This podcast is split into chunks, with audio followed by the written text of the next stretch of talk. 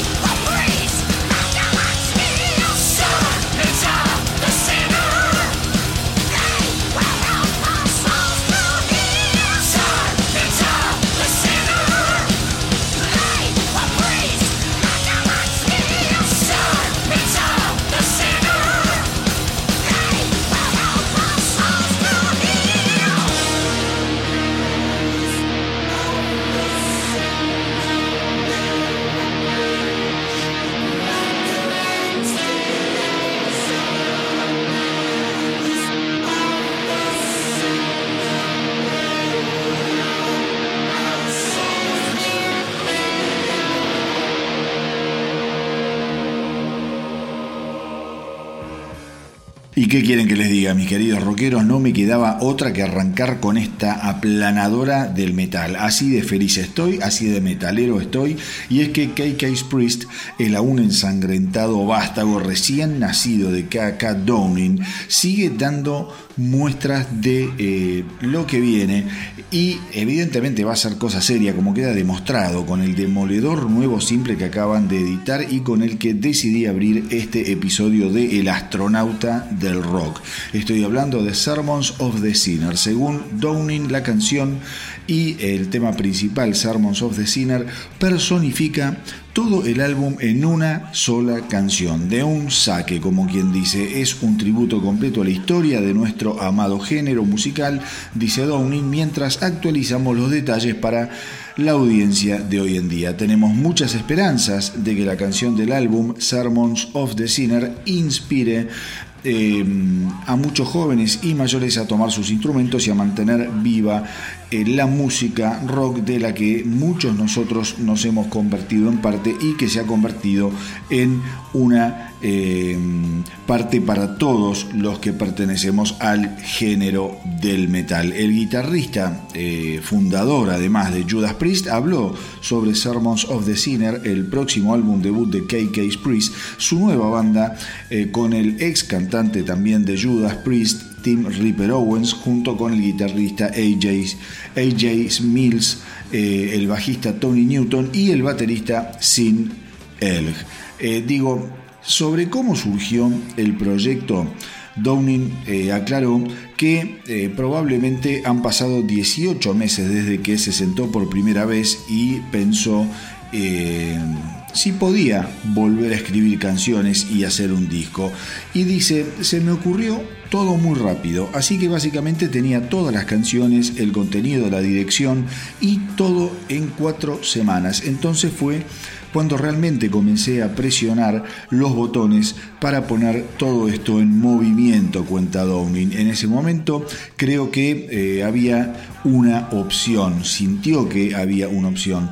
Si pudiéramos haber entregado el disco como, eh, digamos, en seis meses, entonces podríamos haber salido y hacer algunos shows. Y eso era lo que estaba sucediendo en ese entonces. Sin embargo, después llegó el coronavirus y le puso un freno a todo.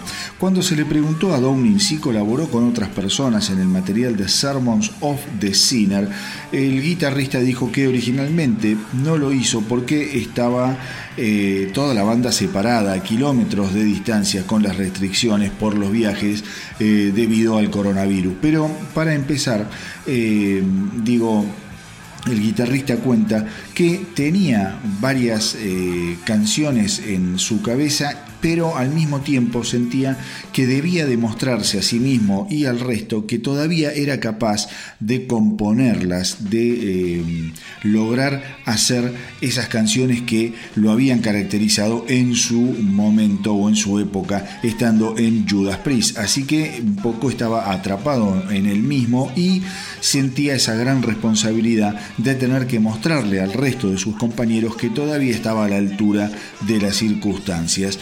Que eh, Downing cuenta que simplemente eh, se metió en, ese camino con esa responsabilidad y eh, tuvo la suerte de que tanto Ripper Owens como Sin Elg estaban con él en cuanto a lo que era compartir esa tarea de escuchar los demos y de ir opinando y de esa manera él poco a poco fue tomando y recobrando la confianza que la tenía, no sé si alicaída, sino más bien por lo que cuenta, un tanto adormecida.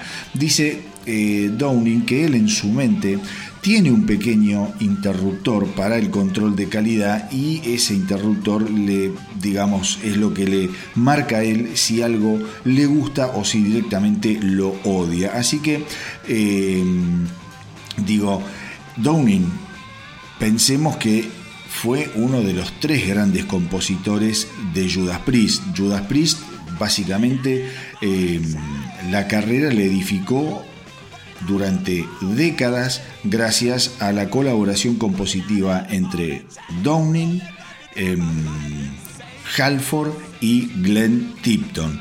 Eh, así que digamos que el tipo sabe de lo que está hablando, obviamente tuvo, como dice él, eh, ayornar un poco el sonido para lo que son las nuevas audiencias.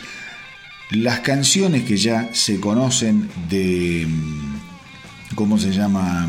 De KK Priest marcan directamente una, una onda muy Judas Priest, especialmente del Judas Priest que viene desde, digamos, mm, a ver, a mi entender, ¿no? Desde Angel of Retribution hasta Firepower. Ese sonido, ese sonido es el que está cultivando Case Case Priest.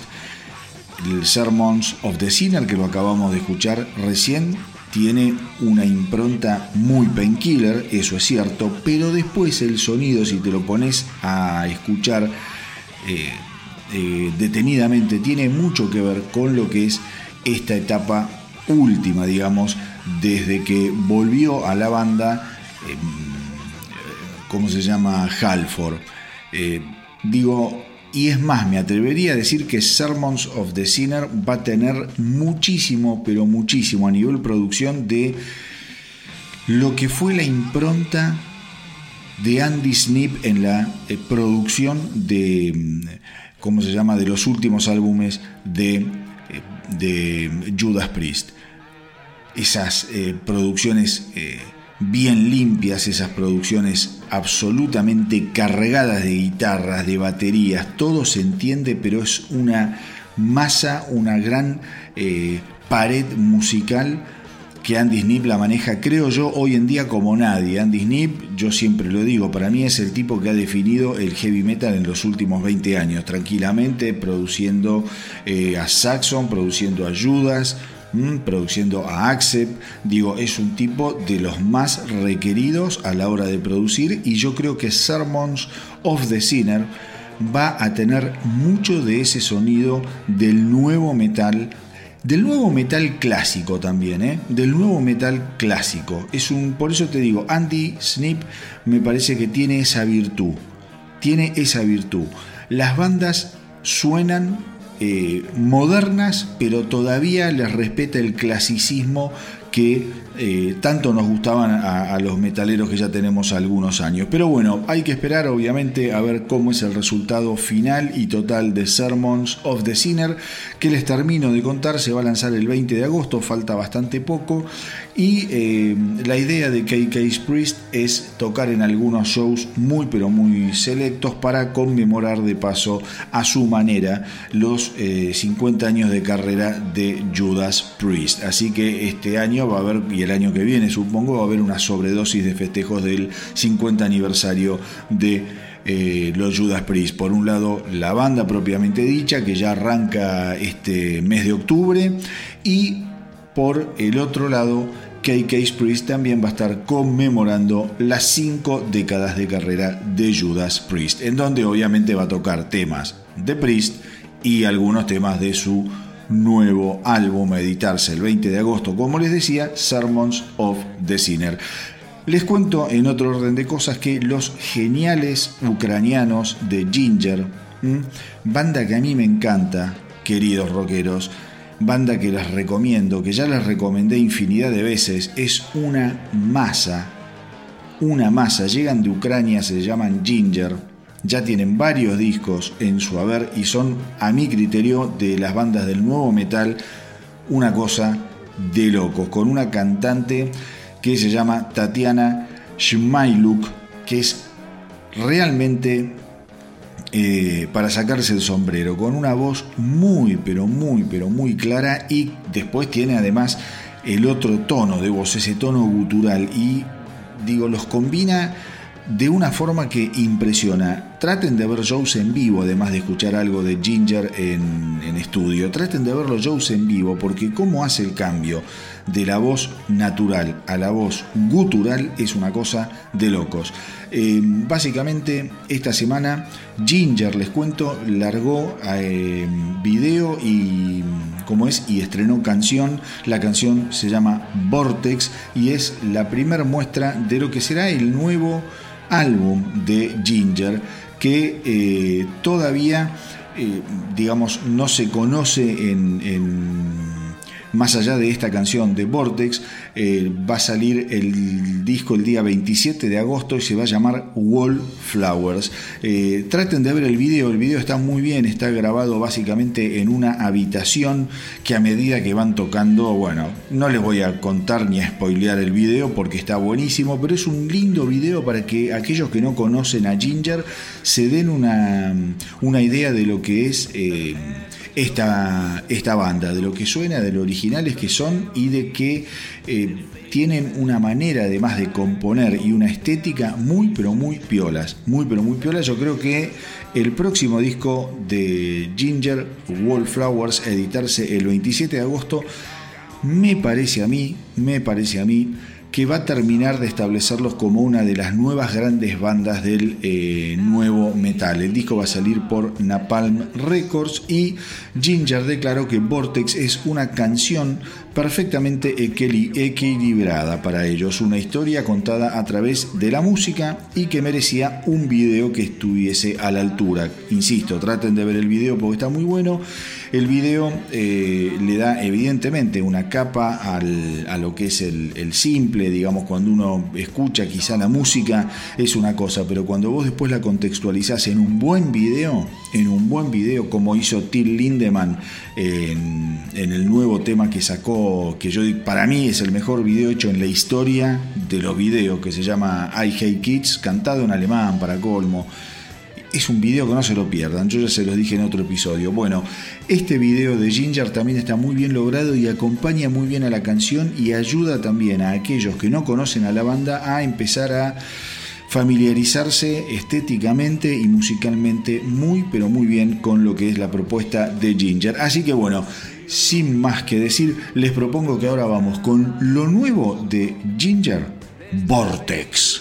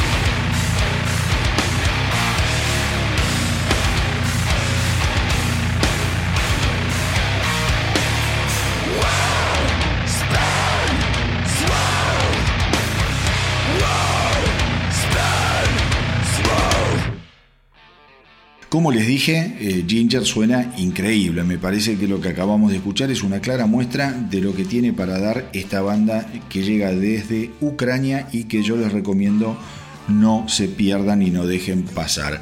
Les cuento también que hay novedades de esos genios exquisitos que son los siempre efectivos Rival Sons. El cantante de Rival Sons, eh, Jay Buchanan, habló sobre el progreso de lo que son las sesiones de, grabación para el próximo álbum de estudio de la banda y comentó nos estamos tomando nuestro tiempo con este disco. Creo que este año nos ha enseñado que está bien ir más despacio. Siento que con este disco es como si estuviéramos justo en el medio de algo importante. Definitivamente es un tipo de álbum diferente. Somos una banda eh, distinta ahora de lo que éramos cuando finalizamos y lanzamos nuestro anterior trabajo, Feral Roots de 2019. Feral Roots fue un giro a la izquierda en comparación con los esfuerzos anteriores eh, y esto es algo que es muy común en los Rival Sons eh, porque al mismo tiempo eh, también Feral Roots es bastante distinto a Hollow Bones, ese otro gran álbum del 2016 que también había cambiado. Y lo que pasa es que un poco Rival Sons son una banda que permanentemente está dando, no son grandes giros, ojo, eh. una cosa es como lo dicen a la hora de sacar un nuevo disco, la verdad es que son eh, pequeños detalles que tienen que ver un poquito con el sonido, un poquito con la forma de, componer, pero siempre son una banda muy pero muy llevadera, muy efectiva, bien rockera, una gran banda que eh, a mí me encanta. Eh, y un poco los Rival Sons dicen que justamente esa capacidad de dar esos cambios, de dar esos giros, es lo que los mantiene inquietos a la hora de componer y de sacar nuevos discos. Recordemos además que Feral Roots Feral Roots del 2019, traten de escucharlo por favor, no solo obtuvo una nominación al premio Grammy 2020 en la categoría Mejor Álbum de Rock, sino que también obtuvo una nominación al Grammy a la Mejor Interpretación de Rock eh, por el top 10 eh, al que llegó la canción Too Bad, que obviamente la vamos a escuchar ahora.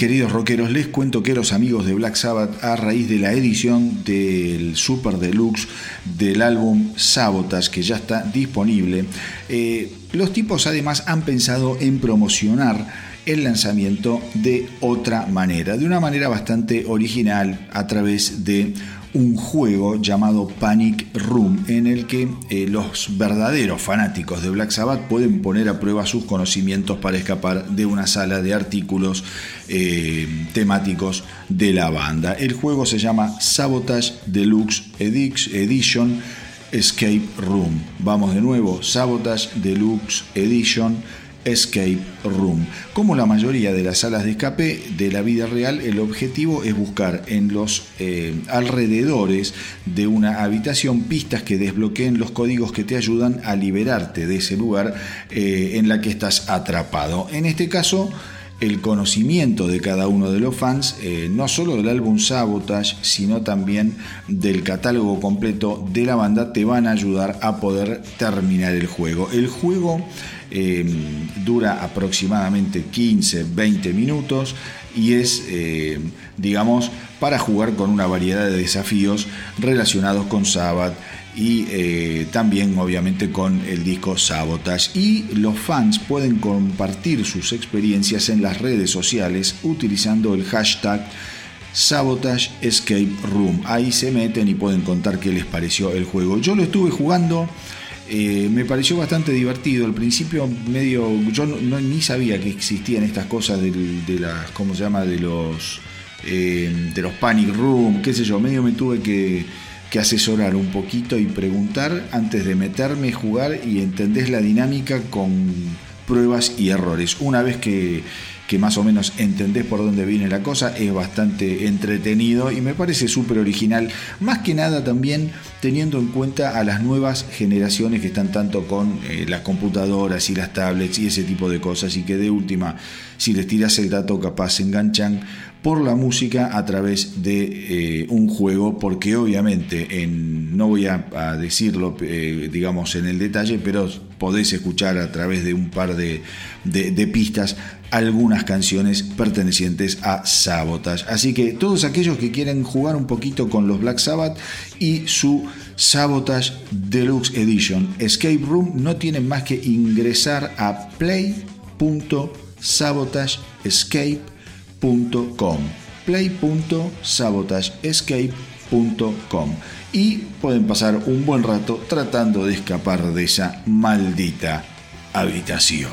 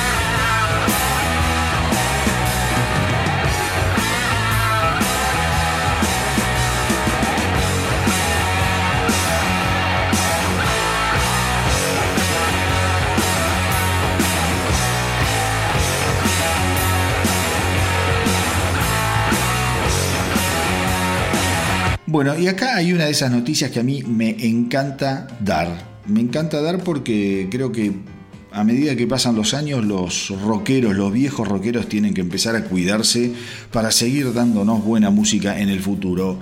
Se supo esta semana que el guitarrista de Exodus y entre comillas de Slayer, Gary Holt, ha dejado oficialmente de beber alcohol. El músico de 57 años que reside en el norte de California anunció su nueva sobriedad en una publicación en las redes que dice lo siguiente.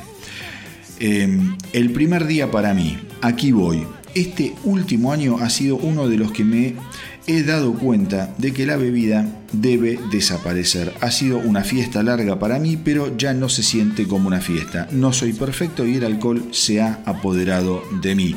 Esto es para sentirme más claro y lúcido de ahora en adelante. Así que desde acá del astronauta del rock le deseamos suerte, está recién empezando, es un camino difícil, el alcohol como cualquier otro vicio siempre es complicado dejarlo, esperemos que... Eh, digamos, a Gary Hall le vaya bien porque es un tipo súper talentoso y creo que con la cabeza fría y fuera del, de, cómo es de, la adicción al alcohol puede llegar a dar bastante, bastante mejor eh, resultado a nivel musical y a nivel carrera en general, porque cuando estás ensimismado en la basura de las adicciones, eh, digan lo que digan, son todas mentiras. Como siempre digo, lo único que te agrega Cualquier adicción no es una solución, sino es otro problema. La decisión de Holt eh, de dejar el alcohol se produce siete meses después de que su esposa Lisa revelará que había dejado de beber en el año 2012 después de consumir alcohol desde que tenía 13 años. Ella también agradeció a su esposo y le dio crédito por hacerla querer ser una mejor persona. Definitivamente no lo tendría ni a él ni a nada increíble en mi vida hoy en día si no hubiera tomado esta decisión, dijo Lisa, la mujer de Gary Holt, que dejó de chupar hace, bueno, de tomar no sé si de chupar, de tomar hace ocho años. Em, recordemos también que en el libro eh, Rising Hell, Backstage Tales from eh, the Lives of Metal Legends, Holt recordó los extremos a los que él y su antiguo compañero de banda Exodus eh, Kirk Hammett, ahora en Metallica obviamente, eh, estaban dispuestos a llegar para eh, obtener alcohol hace 40 años. Por ejemplo, Holt en ese libro cuenta que cerca de donde vivían Hammett y, y Holt propiamente, había una licorería llamada Wagon Wheel que se incendió. Entonces, una, una noche directamente se subieron al auto de, de Kirk Hammett, estamos hablando de que eran muy jovencitos. Eh, pensemos que Hammett estaba en Exodus, eran muy pendejos. Y ya en esa época chupaban a lo loco. Fueron hasta lo, que había quedado de la licorería incendiada y eh, llenaron el baúl de botellas eh, que, habían, que, estaban sanas, pero cuenta Hall que tenían las tapas de plástico derretidas y no les importó nada y sin embargo se llenaron el baúl de botellas de alcohol eh, para poder tomar en aquel momento. Así que, bueno, como digo, está buenísimo que Holt haya eh, comenzado a recorrer otro camino, un camino de sobriedad y un poco eh, seguramente más sano. Holt comenzó a reemplazar al guitarrista de Slayer Jeff Hanneman en los shows en vivo del 2011, recordemos, y se convirtió en el co-guitarrista de tiempo completo de la banda a partir del año 2013, sin dejar de ser miembro, obviamente, de Exodus. ¿Mm? Holt además tocó en el último álbum de Slayer, eh, Repentless, que salió en el año 2015. Hammett, como les decía, fue miembro de la mm, formación original de Exodus antes de reemplazar a Dave Mustaine en Metallica en el año 1983. De hecho, Hammett no solo fue la persona a la que se le ocurrió el nombre Exodus, sino también fue el primero de la banda en conocer al cantante original de Exodus, eh, Paul Baloff, eh, eh, y fue él el que lo llevó al grupo. El nuevo álbum de Exodus Persona Non Grata saldrá tentativamente en noviembre, les cuento. Será la continuación de Blood In, Blood Out, un disco fundamental ya del año 2014. Que lo parió. Del 2014. Y que bueno, no importa, fue el primer lanzamiento de eh, Exodus eh, desde la partida del cantante principal del grupo de nueve años, Rob Dukes, y marcó el regreso de Steve Zero Sousa, quien anteriormente había estado al frente de Exodus de 1986 a 1993 y de 2002 al 2004.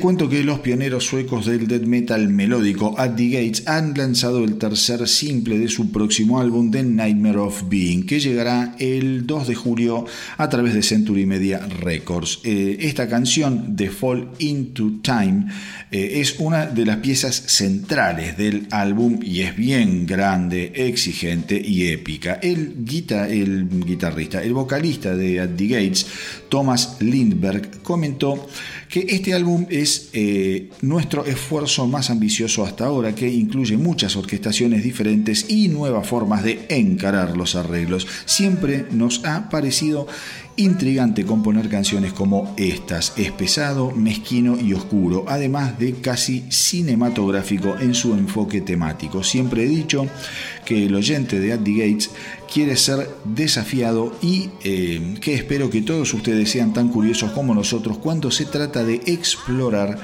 nuevo territorio musical. Esta canción es uno de esos momentos, dice Lindbergh, que declaró anteriormente que el concepto del álbum pasa por el tema del pesimismo porque eh, ha estado buceando profundamente en los filósofos pesimistas, tratando de entender esa forma de ver el mundo. No es un álbum negativo, eh, dice Lindbergh, es más una puerta de entrada a nuevas ideas para mí personalmente, probando diferentes perspectivas. Podría llamar al álbum una introducción al pesimismo como concepto. Es un álbum muy oscuro, pero no es un álbum negativo.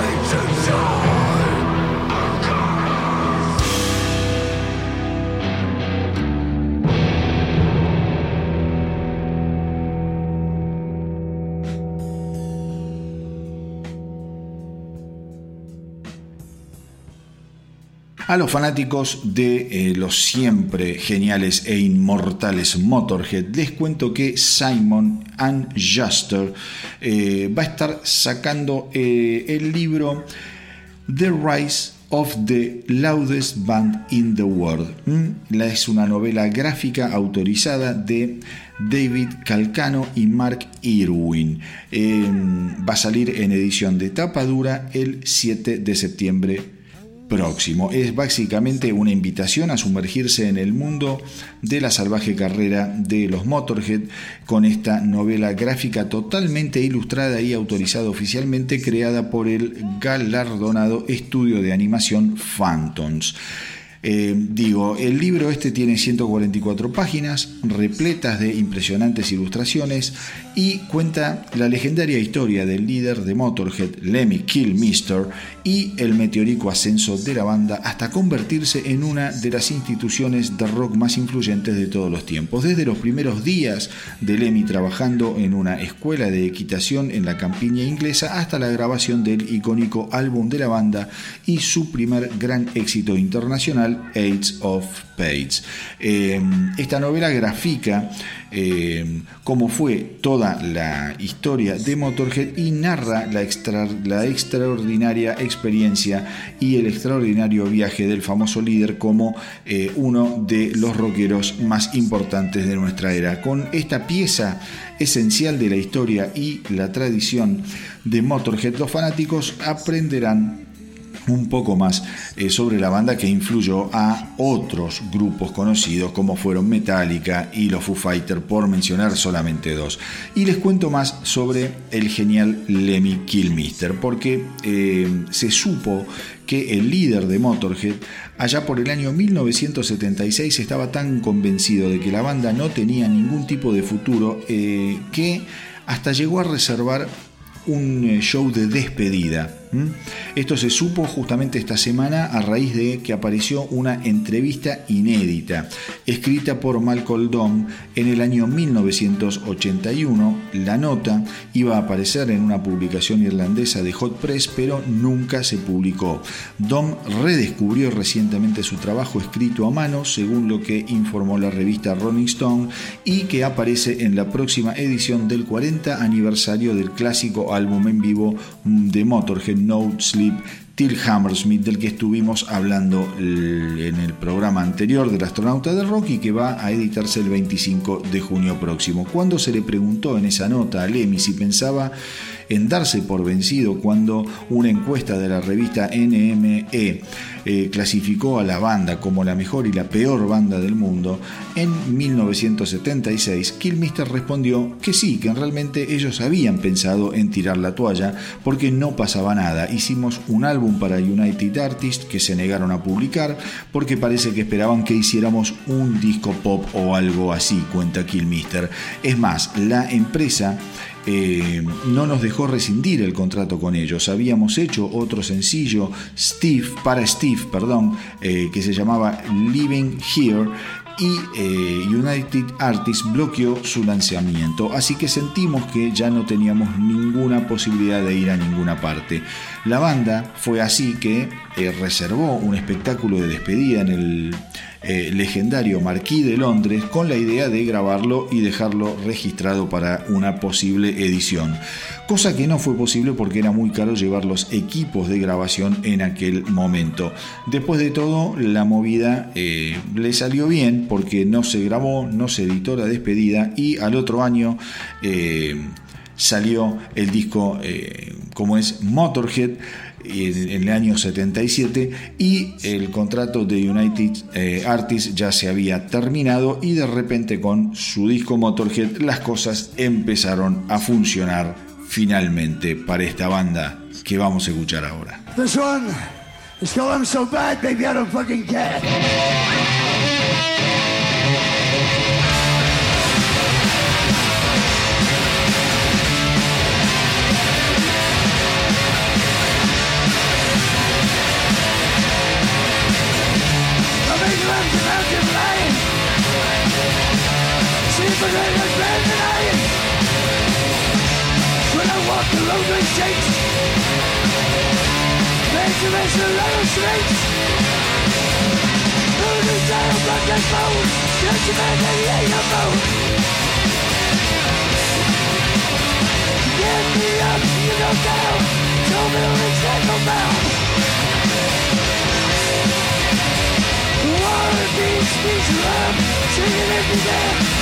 This? I'm so bad, baby, I don't care.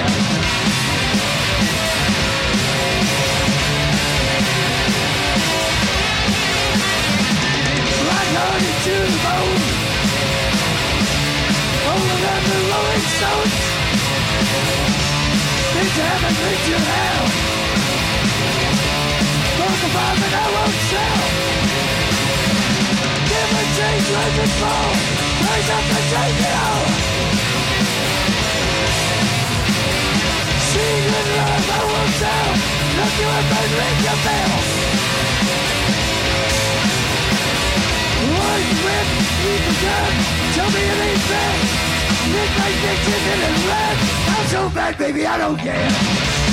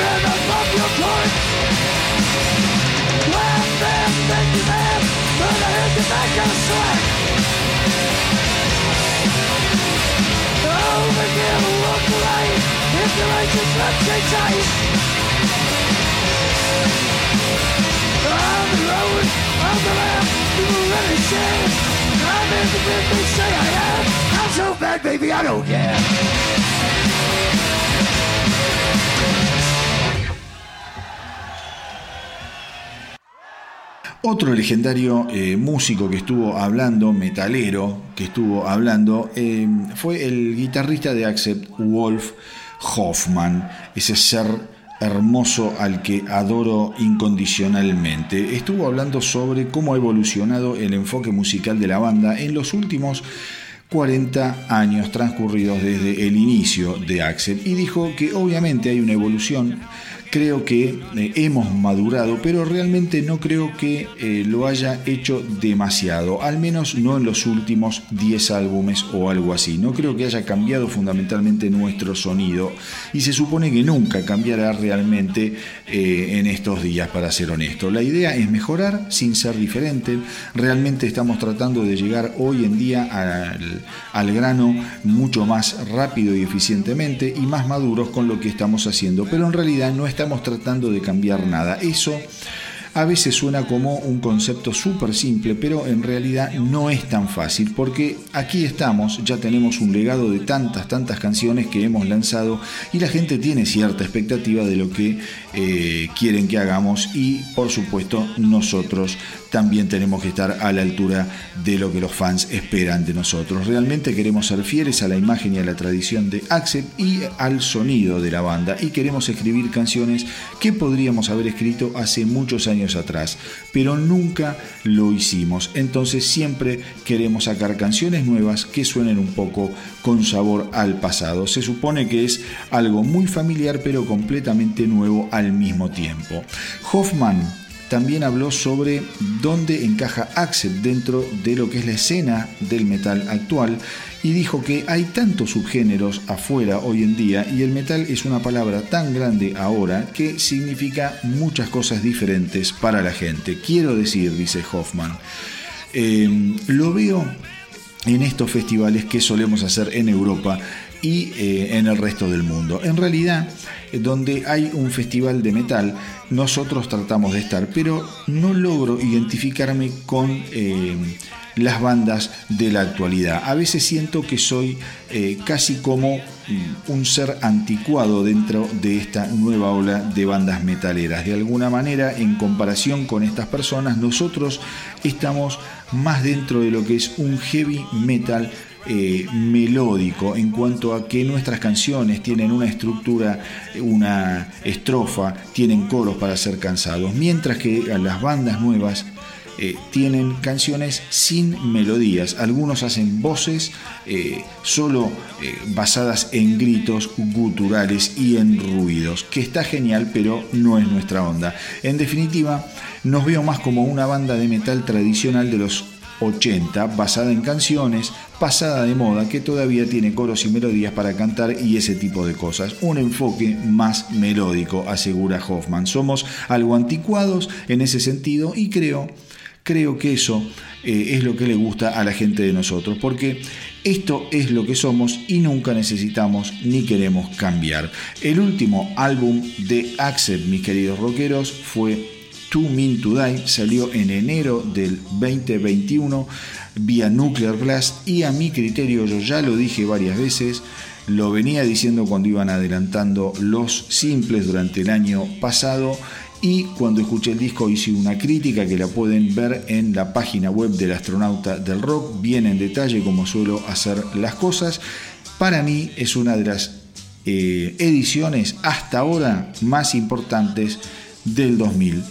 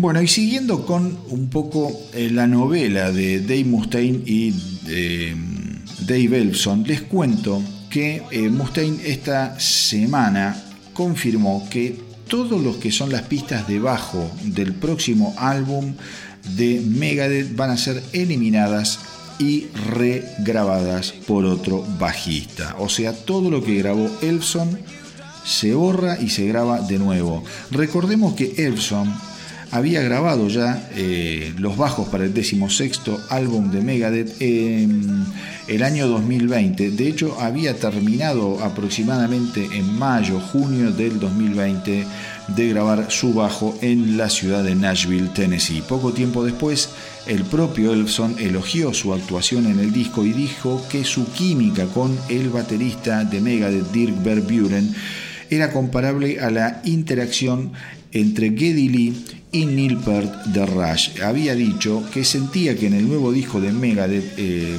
Buren y él habían tenido esos momentos especiales a la Rush. Es Megadeth, no es Rush, había dicho, obviamente, pero en el campo eh, de lo que hacemos hubo esos momentos en los que simplemente parecíamos Geddy y Neil tocando sus canciones. Les cuento que Mustaine anunció durante un episodio de su programa Gimme Radio The Dave Mustaine Show que las pistas debajo de Elfson no se utilizarían en el nuevo LP de Megadeth. Em, el Colorado Mustaine eh, agregó que solo quiero agradecerles por todo el tipo de palabras y apoyo mientras nos preparamos para esta próxima gira y continuamos buscando un nuevo bajista. Estamos eh, progresando en dicha búsqueda. El disco se está terminando y en un par de semanas vamos a tener a alguien que reemplace las pistas de bajo que teníamos grabadas, lo cual debería ser relativamente rápido porque la persona con la que estábamos, eh, perdón, con la que estamos hablando es un bajista estelar y de gran calidad. Y con suerte esto será algo continuo después de la grabación o encontraremos a alguien antes de la grabación que será nuestro miembro permanente en el futuro. Por su parte les cuento mis queridos rockeros que Elfson admitió haber tenido encuentros de masturbación virtuales con una fan eh, luego de que se publicara en línea un video de eh, las sesiones o de una de las sesiones de paja. Eh, digo, el tipo estaba ahora presentando cargos de porno venganza contra la persona que lo publicó, qué sé yo, todo bastante decadente y vergonzoso, y proporcionó además una declaración de la fan eh, en la que confirmó que era mayor de edad y que estaba dispuesta a participar en las sesiones en el eh, comunicado que anunciaba su despido. Me parece que acá también, eh, esto está buenísimo, digo, que haya sido consensuado entre dos adultos, digo, eso, digamos, no quita que haya sido una boludez lo que hizo el tipo, pero sería bastante más eh, repudiable que esto hubiese sido una relación de Elfson con una menor. Eso hubiese sido absolutamente imperdonable y asqueroso. Me parece, yo leí por ahí, me parece que las cosas... Eh, eh, digamos, se precipitaron porque la relación entre Megadeth y particularmente entre Dave Mustaine y eh, Elfson ya no venían bien desde hace un tiempo y me parece que también Mustaine quería evitar estar en un festival frente a 60.000 eh, vikingos eh, que estuviesen bardeando a la banda y señalando a Elfson haciendo los gestos de pajero. Digo, la verdad que hubiese sido una situación bastante difícil y creo que Elfson va a tener que estar un tiempito en cuarteles de inviernos hasta que esto se calme, se aplaque un poco y la gente empiece a olvidarse. No, pues ya les digo, no porque esto se haya sido algo aberrante, sino porque es más bien vergonzoso y quedó medio como un viejo pelotudo y pajero. Vamos a escuchar un poco de Megadeth.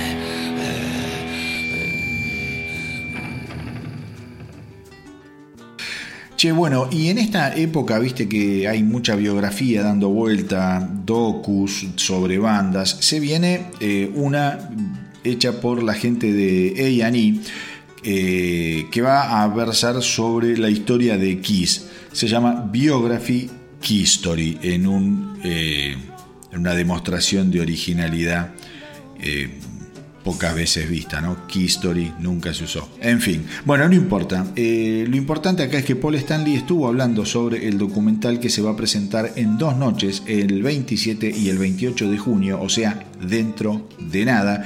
Y Stanley dijo que eh, cree que el documental realmente los humaniza, tanto a él como a Gene Simmons, porque eh, la historia de Kiss realmente es una historia de amistad entre estos dos eh, tipos que han cambiado el rumbo de la historia de la música. Stanley dice, nos conocimos cuando vivíamos cada uno en nuestras casas con nuestros padres, éramos jóvenes, adolescentes, con esta gran ambición entre nosotros. Y em, realmente el documental cuenta nuestra historia al detalle. Estuvimos al principio eh, cuando todo empezó y estamos eh, todavía en ese mismo lugar para terminar la historia. Así que seguiremos adelante con la gira de despedida en la que estuvimos antes de la pandemia y la estamos haciendo más grande que nunca. Así que es genial. Cuando se le preguntó cómo eh, se las arregló Kiss para regresar de casi tocar fondo, Stanley dijo que cree firmemente que cuando alguien se está ahogando uno tiene que intentar salvarlo, pero cuando comienzan a tirarte hacia abajo llegó el momento de cortar los lazos. Este es un mensaje obviamente para Peter Chris y a Fresley, mis queridos rockeros. Siempre descubrirás cuánto significa algo para ti por lo mucho que estás dispuesto a luchar para recuperarlo, dijo Stanley. Así que eh, fue eh, pura determinación. ¿Hicimos algunos giros equivocados en este viaje? Sí, pero siempre terminamos volviendo al camino correcto. Y solo tengo que felicitar a todos nuestros fanáticos por apoyarnos. Probablemente en el camino algunos los perdimos, pero con el tiempo logramos recuperarlos. El, esta, como es el documental Biographic History, está dirigida por DJ Viola narra las cinco décadas de la banda en el negocio de la música, mientras los fundadores Stanley y Simos reflexionan sobre su carrera histórica. Los miembros actuales, Tommy Tyler y eh, Eric Singer, así como invitados de lujo como Dave Grohl, Doug McGee, el productor, Tom Morello de los Rays Against the Machine, el productor también Bob Esrin. Yo dije Doug McGee productor, en realidad es el Doug McGee es el manager, no el productor. Eh, bueno, y otros más que van a aparecer ahí en el documental cuentan también eh, anécdotas y un poco ensalzan la historia del documental que esperemos que esté bueno. ¿Por qué digo esto de esperemos que esté bueno? Porque a mí me encantan los documentales, obviamente me encantan los libros, todo lo que es información de rock, si no, no estaría haciendo esto, punto uno. Eh, pero estas cosas de A&E son medias edulcoradas, no van demasiado al hueso. Yo tuve la oportunidad de ver, bueno, obviamente la de Cerati, la de, qué sé yo, creo que se hizo la de Charlie García, la de Spinetta, y que digamos las vi pero no me interesaban tanto. La que sí me interesó ver fue la de Ozzy Osbourne. La vi también y está buena. Pero digamos, viste que hay unos libros, eh, no sé si siguen estando, pero por ejemplo había libros que eran, no sé, Bukowski para principiantes o Foucault para principiantes. Bueno, estas biografías, estos documentales de A&E son muy buenos para principiantes. Vamos a ver cómo está este de Kiss, porque la historia de Kiss es maravillosa y hay un montón de tela para cortar. Pero, pero, pero, un poco de bombo me voy a hacer dudo que el documental de A&E llegue al nivel de información que tuvo el capítulo especial que estrené hace muy poco en El Astronauta del Rock sobre lo que fue el periodo de Kiss de 1974 a 1979. Ya me voy a animar con tiempo a hacer uno del, del 80 hasta eh, hoy en día. Pero en el documental este de Biography, Key Story, no creo que al menos de lo que fue el periodo 74-79, el documental tenga mejor información y más eh, información que la que tiene el episodio que estrené hace menos de un mes en el Astronauta del Rock y que está a disposición para que todos vayan y lo chusmeen. No es solamente autobombo, sino que yo sé cómo se hizo ese episodio y la información que tiene es espectacular. Así que todo quisiera que esté escuchando y que no sabía que estaba disponible, sabe que puede ir a las plataformas de streaming donde están escuchando este podcast y eh, van dos, tres programas para abajo y se van a encontrar con el especial de Kiss de 1974 y 1979. Al menos escúchenlo y cuando vean la biografía de Kiss, eh, este Kiss Story de, de A&E, van a tener un montón de datos que seguramente en la biografía, en el documental, no van a aparecer, se los garantizo. Eh, ¿Qué más les puedo decir? Que bueno, ahora no vamos a escuchar nada de esa época gloriosa de Kiss del 74 al 79, justamente porque el, especial de Kiss lo hice hace muy poquito. Vamos a internarnos en un deep cut de Kiss de la época en la que sí tuvo que salir a pelear con los guantes bien pero bien ajustados para recuperar el trono que había perdido.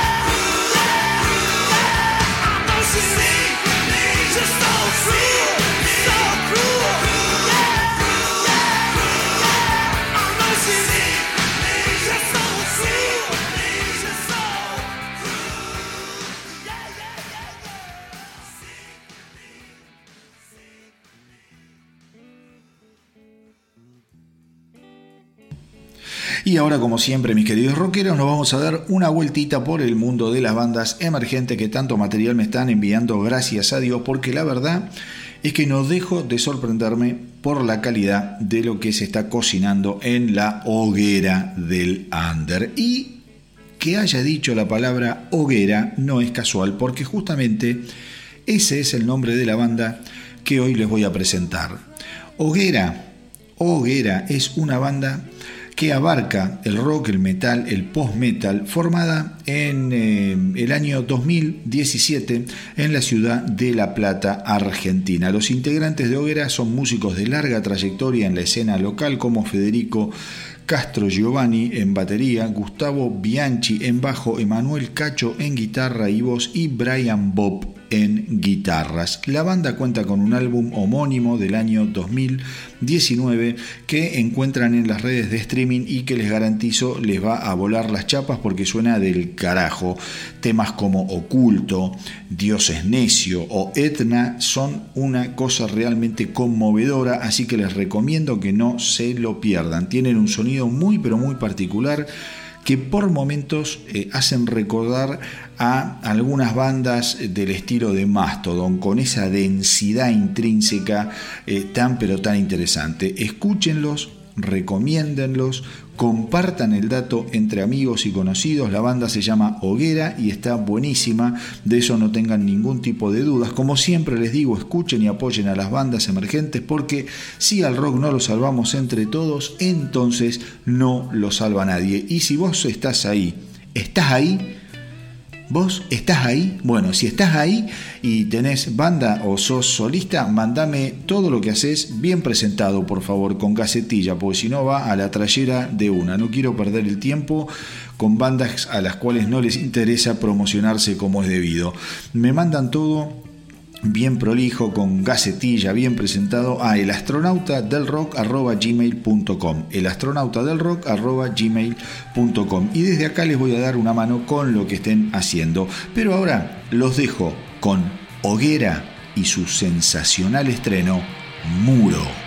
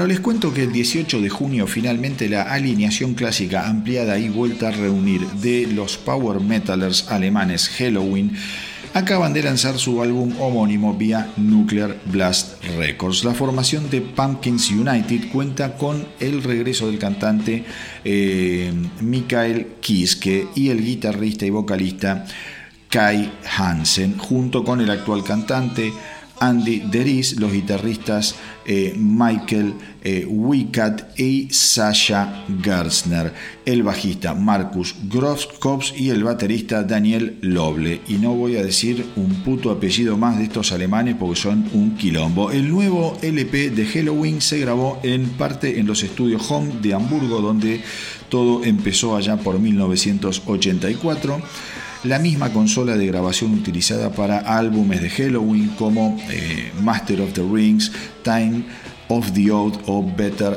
Than Raw se utilizó para grabar el nuevo material de la banda. El esfuerzo se mezcló en los Valhalla Studios de eh, Roland Prent, donde han grabado gente como Iron Maiden, Def Leppard y Ramstein.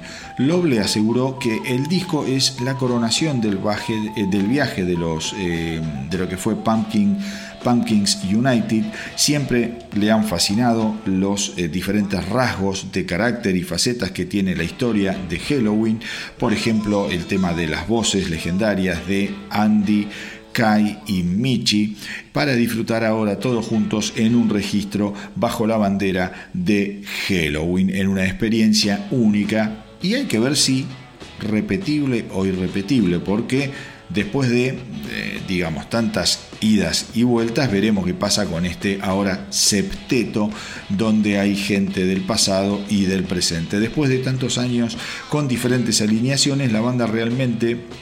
Eh, pensó que estaba preparada para otro desafío extremo y evidentemente según lo que dicen sus integrantes no estaban equivocados porque las expectativas de lo que tenían en cuanto al resultado han sido más que superadas, dejando de lado la destreza musical también es la inmensa pasión de la banda lo que define a Halloween. Eh, Waycat lo describe de esta manera. Es el encuentro incomprensible de siete músicos que trabajan como amigos e incluso familiares que han creado algo que nadie hubiera pensado que podía ser posible. Es como despertar de un sueño pero aún estar en un sueño increíble. Hansen al mismo tiempo reflexiona diciendo que estar en el estudio con mis viejos compañeros después de 30 años fue algo muy emotivo para mí, pero al mismo tiempo fue una experiencia completamente diferente con los nuevos integrantes, la colaboración de diferentes compositores, cada uno de ellos personajes fuertes por derecho propio, ha hecho que el álbum sea muy pero muy especial, una mezcla única que se basa en todos los capítulos de la historia de la banda. Recordemos que la gira Pumpkins United marcó la eh, primera vez que Kiss que tocó en vivo con Halloween desde 1993. Eh, Hansen, quien dejó Halloween en 1988, se había unido a la banda en el escenario en varias giras y apariciones en festivales a lo largo de los años. A ver, más allá de toda esta información que les acabo de contar, eh, lo único que les puedo decir yo del álbum es que es un típico trabajo de Halloween. Hay canciones repletas e inundadas de destrezas, porque los tipos tienen una capacidad impresionante, pero con una energía que suena indudablemente renovada y que te transmite ese disfrute eh, y ese relajo, ese nuevo, ese nuevo estado de las relaciones humanas cuando han pasado los años y ha pasado mucha agua bajo el tiempo y viejas tensiones han quedado finalmente olvidadas o al menos dejadas de lado. Obviamente tenés canciones épicas bien a lo Halloween, como pueden ser Out of the Glory o Fear of the Fallen, pero también, pero también te vas a encontrar con canciones más tradicionales, más simples y más directas que a mí me llamaron gratamente la atención. Mass Pollution y, y la canción Indestructible son dos claros ejemplos de esto último que les digo, pero quizá el mejor, el mejor ejemplo y la canción más simple y directa del álbum sea la genial Best Time, que como no podía ser de otra manera, la vamos a escuchar inmediatamente.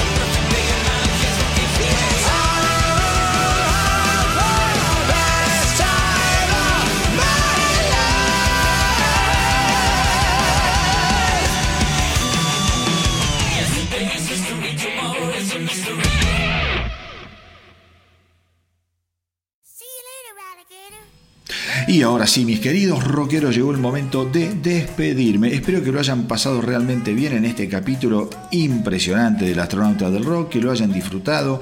Yo lo disfruté muchísimo, a mí me encantó hacerlo como siempre y les pido que por favor visiten nuestras redes sociales. Estamos en Instagram, estamos en Facebook y no dejen de visitar la web del astronauta que es www.elastronautadelrock.com www.elastronautadelrock.com porque ahí van a encontrar un montón de información adicional a la que descargo acá en el podcast y a la que eh, publico en Facebook y en Instagram. Así que van a tener un nivel de información pocas veces visto gracias a estar en las redes y a escuchar el podcast y a visitar la página del astronauta del rock. La idea es generar un combo, un, una masa crítica de información para todos aquellos que quieran estar al tanto de lo que está sucediendo en el universo rockero. Pero antes de cantar las hurras, eh, dos cositas. Primero, primero y principal, no dejen pasar el nuevo álbum de Styx, Crash of the Crown, que salió también esta semana pasada. Acá en el Astronauta del Rock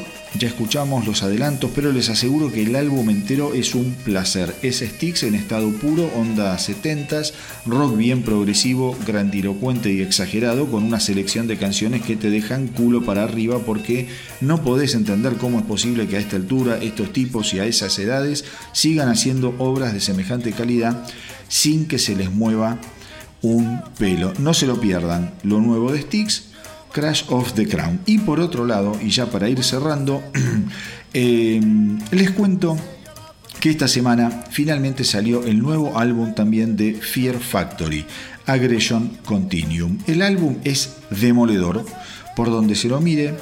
Eh, pero tiene la particularidad, para aquellos que no lo sabían, que este álbum se grabó en realidad en el año 2017 y que por una serie de problemas internos y contractuales recién pudo ver la luz esta semana que pasó. De hecho, el vocalista y miembro fundador de Fear Factory, Burton Bell, el año pasado decidió abandonar la banda, o sea que vos vas a estar escuchando un disco que se acaba de editar, pero en donde el cantante que estás escuchando ya no pertenece a la banda.